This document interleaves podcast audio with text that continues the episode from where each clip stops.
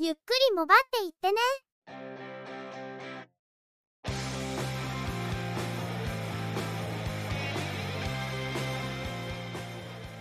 この番組は、モバイル通信に関する技術や、業界動向に関するニュース、IT ガジェットに関する情報などを中心に取り上げています。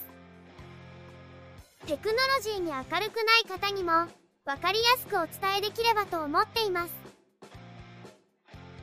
番組内では、チェビオ AI による合成音声で声をお届けしています。幾分お聞き苦しいところもあるかと思いますが、ご容赦ください。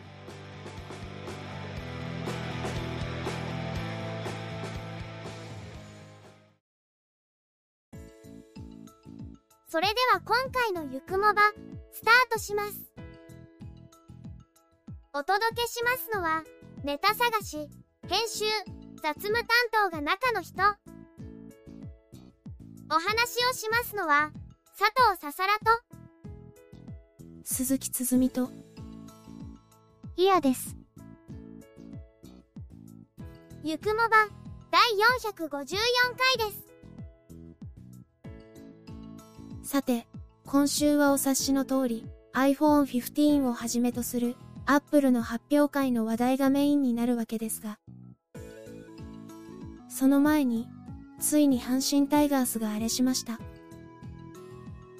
荒れするというと、なんか変な話題のようにも聞こえますが、そういうのじゃないあれです。まあ、もうあれという必要なくて、リーグ優勝なんですけどね。18年ぶりということで、大阪の街はすごかったようです。道頓堀川へ飛び込まないように、何日か前から呼びかけはありましたけど、お構いなしに飛び込んじゃった人もいた様子。橋は飛び込まないように対策されて、警察官も多数配置されていたので、橋の下の遊歩道からダイブしちゃったようですね。翌日、寝込んだりしてなきゃいいんですけどね。リーグ優勝して、これからクライマックスシリーズが待っていますが、それを突破したら日本シリーズです。ここからは完全制覇を目指すはずですが、あれの次は何になるんでしょうね？余談ですが、同じ日、阪神が優勝を決めた甲子園球場と同じ兵庫県、園田競馬場では、通算2000勝を挙げたベテランジョッキーによって争われる、ゴールデンジョッキーカップが開催されました。今年は武豊騎手、横山則弘騎手が参戦していて、武騎手は子、薄田博義オーナーの勝負服、横山騎手は目白牧場の勝負服を着用。この組み合わせは、武騎手はスペシャルウィーク、横山騎手は目白ライアンに騎乗していた頃を彷彿とさせ、競馬ファンの間では発表当初から話題になっていました。総合優勝は武騎手でしたが、インタビューで、あれすることができてよかった。この服でこうやってあれすることができて、本当に嬉しいとコメント。阪神ファンの豊さんらしいコメントでした。余談の余談なんですが、園田所属の長島太郎調教師は現役時代に2000勝以上を挙げていたものの、2000勝を達成した時点でその年の選考が終わっていたことでゴールデンジョッキーカップへ出場できず、翌年調教師試験に合格したことで、ついに騎士としての出場は叶いませんでした。今年は調教師として厩舎の所属馬を送り出しており、見事に豊さんの勝利に貢献。長島調教師自身も、現役時代の勝負服で誘導馬での先導という形での参加もしています。豊さんと長島調教師はプライベートでも親しい仲なんだそうですが、長島さんの娘である長島まなみ騎手は目標とする騎手の一人に豊さんの名前を挙げていますね。今回のゴールデンジョッキーカップは、サイドストーリーがとても多いイベントでした。そろそろ、余談の方が熱量すごいじゃねえかとお叱りを受けそうなんですが、阪神優勝に絡んだエピソードは講談に残してあるので、ご勘弁ください。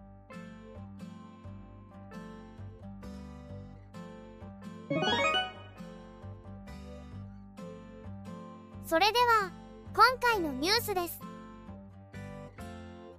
ソフトバンクは、ソフトバンクと Y モバイルブランドの 3G 通信を利用しているユーザーに対し、音声ガイダンスによる 3G 停波に向けた案内を9月12日から開始しました。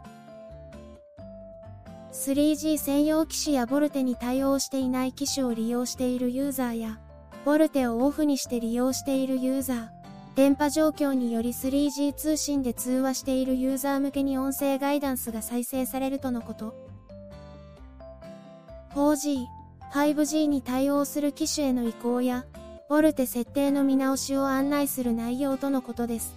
なお、ソフトバンクの 3G は2024年1月31日にサービスを終了。2月以降、3G のみに対応する機種は利用できなくなります。ソフトバンクは対象ユーザーに個別に案内しているほか、機種限定で端末代金の割引や事務手数料の無償化などを実施しています。いよいよ停波が近づいてきていますが、音声ガイダンスでの案内が実施されるとのことで、有効かなと思う反面、ちょっと邪魔くさいなと感じるところもあります。よほどの物好き以外は、あえて機種変更をしないということはないと思いますが、電波状態のせいで 3G になっている場合もガイダンスが流れるのは、ちょっとやめてほしいなという感じもあります。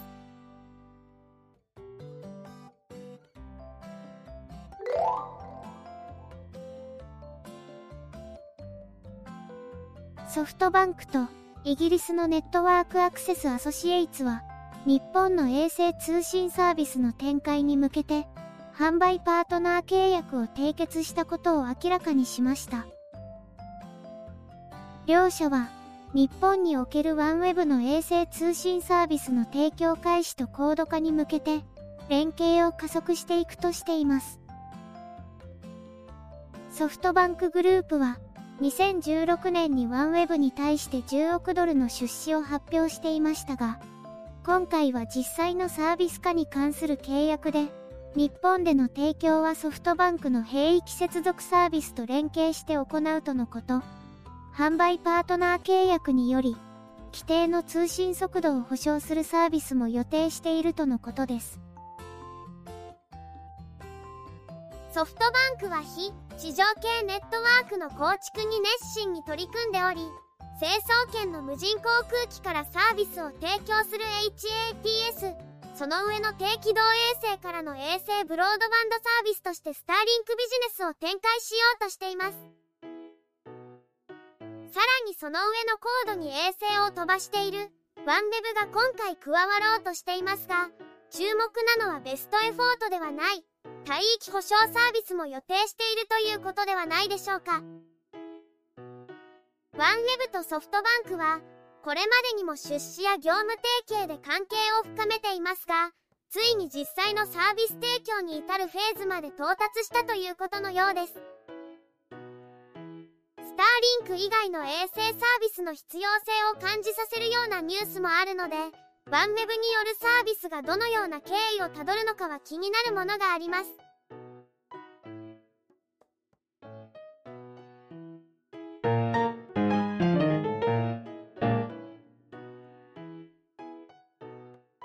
アップルは日本時間9月13日未明に発表会を開催。iPhone 15シリーズ、Apple Watch シリーズ9、Apple Watch Ultra 2を発表しました。いずれも9月15日から予約を開始しており、9月22日発売です。iPhone 15シリーズは iPhone 14シリーズと同様、6.1インチの iPhone 15と iPhone 15 Pro、6.7インチの iPhone 15 Plus と iPhone 15 Pro Max の4モデルが展開されます。今回の新モデル発表に伴い、iPhone 14 Pro、同 Pro Max、iPhone 13 mini が終売、iPhone SE を除くコンパクトモデルがラインナップから消滅します。iPhone 15シリーズは、初めて USB-C 端子を採用。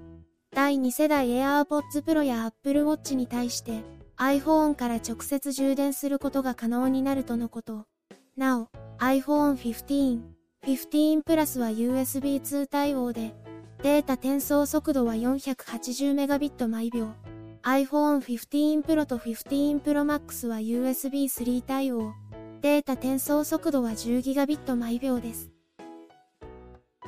また、いずれのモデルもディスプレイポートでの映像出力に対応しています。ワイヤレス充電はいずれのモデルも引き続き MagSafe に対応。次世代規格の C2 の充電器も使用可能とのこと。 MagSafe は最大 15W、C は最大 7.5W の充電に対応するとのことです。iPhone 15と15 Plus は、プロセッサに A16 Bionic を採用。これは iPhone 14 Pro シリーズにも採用されていたものです。また、同じく14 Pro シリーズで採用されたダイナミックアイランドがスタンダードモデルにも採用。これに伴いディスプレイのノッチがなくなりました。ディスプレイはスーパーレティナ XDR ディスプレイ。解像度は iPhone 14と共通とのことですが、画面輝度が14の2倍となる、最大2002と。アウトカメラは、4800万画素と超広角1200万画素のデュアルカメラ、センサーシフト式の光学手ブレ補正に対応。カメラ機能に新たに2倍望遠オプションが用意され、0.5倍、1倍、2倍の3段階の光学ズームが利用可能になります。また、ユーザーがポートレートモードに切り替えなくても、自動でポートレートを撮影できるほか、フレーム内に人や動物がいる時などに震度情報が自動で取り込まれ、撮影後にポートレート写真にすることもできるとのことです。通信機能は Wi-Fi 6、Bluetooth 5.3をサポート。5G は国内ではサブ6のみの対応で、ミリ波には対応しません。ボディカラーは、ブラック、ブルー、グリーン、イエロー、ピンクの5種類。ストレージ容量は 128GB、256GB、512GB の3種類が設定されます。iPhone 15 Pro、15 Pro Max は、筐体に史上初めてチタン素材を採用。これにより軽量化しており、スタンダードモデルとの重量差が従来よりも少なくなりました。カラーリングはブラックチタニウム、ホワイトチタニウム、ブルーチタニウム、ナチュラルチタニウムの4種類が設定されます。プロセッサは A17 プロ、処理能力の向上に加え、ハードウェアアクセラレーションのレイトレーシングを備え、より没入感のあるゲーミング体験が実現するとしています。ディスプレイはダイナミックアイランドを引き続き採用。解像度など、スタンダードモデルとの差異が減りましたが、常時表示機能と最大 120Hz のアダプティブリフレッシュレートはプロシリーズのみ対応です。カメラは4800万画素、超広角1200万画素は両モデルで共通ですが、プロと Pro Max で望遠の仕様が異なっています。プロは1200万画素の3倍光学ズーム、Pro Max は1200万画素の5倍光学ズームに対応します。両モデルとも Apple Pro Vision 向けの空間ビデオに対応しており、3次元での撮影により、様々なシーンを臨場感あふれる形で撮影できるとしています。通信機能は Wi-Fi 6E、Bluetooth 5.3をサポート。5G がサブ6のみに対応するのはスタンダードモデルと共通です。第2世代の超高帯域無線チップを搭載しており、同チップを搭載した2台の iPhone は、従来の3倍の範囲で接続できるとのこと。また、プロシリーズでは従来ミュートスイッチだった部分がアクションボタンへ変更されました。長押しで着信とサイレントの切り替えができますが、カメラの起動やライトの点灯、ボイスメモ、集中モード、拡大鏡などのアクセシビリティ、年内対応予定として翻訳の機能を呼び出しへ変更することもできます。他にも、メインカメラは焦点距離を 24mm、28mm、35mm で切り替えることができ、そのうち一つをデフォルトとして設定することができるとのことです。ままずは一旦ここまででコメントを挟みます iPhone でついに USB-C 端子に対応。ここは噂通りでしたがスタンダードモデルで USB2 プロシリーズで USB3 という差別化がされています。USB2 でもディスプレイポートでの映像出力に対応しているというのがちょっと不思議な仕様ですが中の人は USB-C 端子が USB3.0 に紐づいた規格と勘違いしていたため C2C で2.0って規格的にいいんだっけ？と最初は思ってしまいました。A16 バイオニックやダイナミックアイランドがスタンダードモデルに降りてきました。14ではスタンダードモデルとプロシリーズは結構差別化された印象だったんですが今回はまたその差が小さくなったように思います。一方でプロとプロマックスの差が意外にあってそちらの方が驚きです。プロはストレージ容量が 128GB 256GB 512GB 1TB の4種類であるのに対してプロマックスは 128GB が設定されない3種類そして光学望遠の性能が3倍と5倍で差別化されました。画面サイズと解像度バッテリーの容量以外で差がつくとは思っていなかったのでちょっと驚きました。プロシリーズをこれまで使用していたユーザーは今回はプロマックスを選択する人が多い気がします。中の人は iPhone 11を下取りに出すという前提でプロシリーズを購入することにしましたがカメラ性能が違うと知って急遽プロマックスへ切り替えました。そう考えている人が多いのか注文完了の時点で9月中の入手ができないのが確定してかなりがっかりです。Apple Watch シリーズ9は 41mm と 45mm の2サイズ。色はスターライトミッドナイトシルバープロダクトレッドピンクの5色展開アルミニウムケースとゴールドシルバー。グラファイトのステンレススチールケースがラインナップされます新たに搭載されるチップセットの S9 SiP はシリーズ8と同等の動作時間で、シリーズ8より30%高速に動作するとのこと。新しい4コアのニューラルエンジンは、機械学習のタスクがシリーズ8と比較して、最大2倍高速化。最も一般的なリクエストでインターネットからの情報を必要としないリクエストでは、クラウドへのアクセスが不要となり、デバイス上で処理が完結するため、通信環境が良くない状況でも Siri がすぐに応答するようになるほか、セキュリティも向上するとしています。シリーズ9では音声入力が最大で25%正確になり、ヘルスケアデータを音声入力できるほか、Siri への健康に関するやり取りは、年末までに英語と中国語で利用可能になるとのことです。ディスプレイの輝度は従来の2倍となる最大2002と映画館や気象時などの暗所では最小12とまで輝度を下げた状態で動作するとのこと。耐水性能は50メートル。プールや海など浅い水の環境では使えますが、水上、水中のアクティビティには適しません。新たなジェスチャー動作、ダブルタップに対応し、ウォッチをつけている手の人差し指と親指を2回タップすることで電話に出たり、カメラのシャッターを切るなどの操作が行えるとのこと。なお、この機能は10月実施予定のソフトウェアアップデートから利用可能になるとのことです。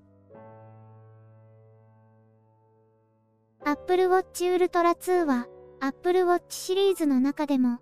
過酷な環境での使用を想定したモデルの第2世代です。49mm のチタニウムケースは、100m の耐水性能、IP6X の防塵性能、マイナス20度から55度の動作温度、マイナス 500m から 9000m の標高に対応、ミルスタンダード 810H に準拠した強度など強靭なモデルとなっています。位置情報は L1 体と L5 体に対応。距離、ペース、経路を正確に計算します。ディスプレイの輝度は最大3002と、ダブルタップ機能にも対応しています。Bluetooth のアクセサリーを接続すると、サイクリング時のケイデンスや速度、パワーを測定することもできるとのこと。また、低電力モードに設定すると、バッテリー寿命が最大72時間まで伸ばせるとのことです。Apple Watch は、処理能力の向上と、ダブルタップジェスチャーの追加がトピックスでしょうか。クラウドアクセスが減ることで応答性が上がるというのは、通信環境が良くない場所など、ありがたい改善だと思います。なお今回の発表会では、レザー素材を使用した製品を今後は発売しないことを表明しており、環境に配慮したバンドが合わせて発表されています。シリーズ9、ウルトラ2とも、内部ストレージの容量が従来の倍の 64GB になっているとのことで、こちらも嬉しいポイントですね。さて、iPhone の新モデル発表に伴い、継続販売する従来モデルの価格が改定されました。iPhone 14は7000円ダウン。iPhone 14 Plus は1万円ダウン。iPhone 13は1万2000円ダウンとのことです。iPhone 13の 128GB モデルが9万5800円になり、10万円以下のモデルになりました。今回のニュースは以上です。阪神優勝の際、感動的なシーンがいくつかありました。9回のマウンドに岩崎投手が上がる際にそれは起こりました。いつもの登場曲ではなく、流れたのは今年28歳の若さで亡くなられた横田慎太郎選手の登場曲、ゆずの栄光の架け橋でした。岩崎投手は横田選手とは同期、糸を組んだファンによるスタンドからの大合唱。そして阪神ベンチには、同期選手たちの働きかけにより、横田選手のユニフォームも持ち込まれていました。優勝が決まり、岡田監督の次に宙を舞ったのは、岩崎投手と、彼が握った横田選手のユニフォームでした。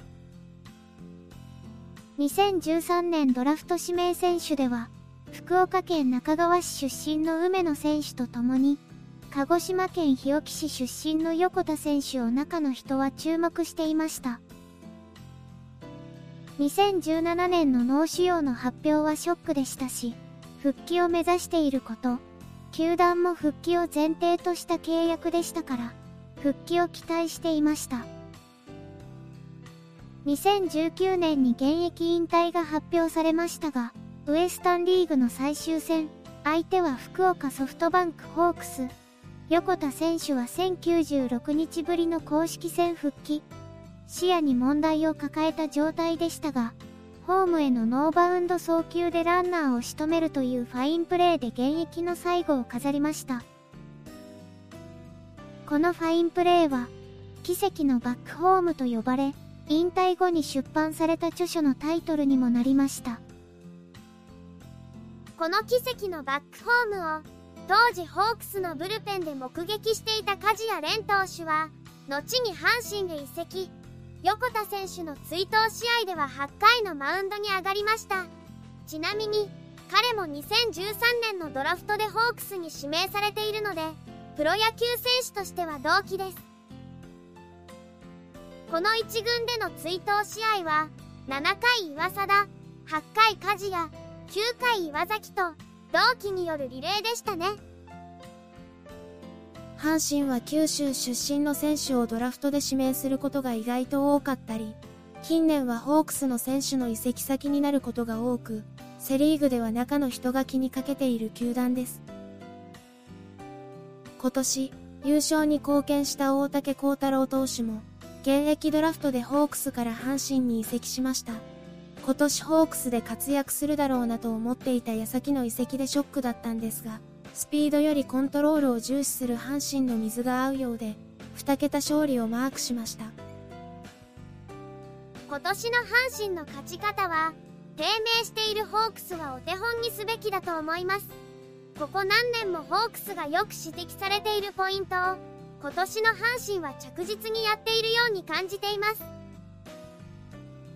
フォアボールで出塁することも査定に反映させるという岡田監督のフロントへの進言は確かにその通りだなと感じましたしそれがないと無駄に振りに行ってアウトになることにつながっているのかもしれないとしかしこれも行き過ぎると出塁さえすれば査定されるからとあえてバットを振らないという考え方に流されかねないので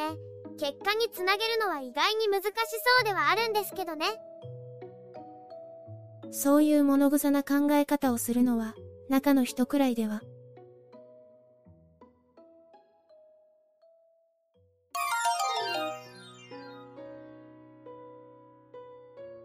今週のゆくもばは、そろそろおしまいです。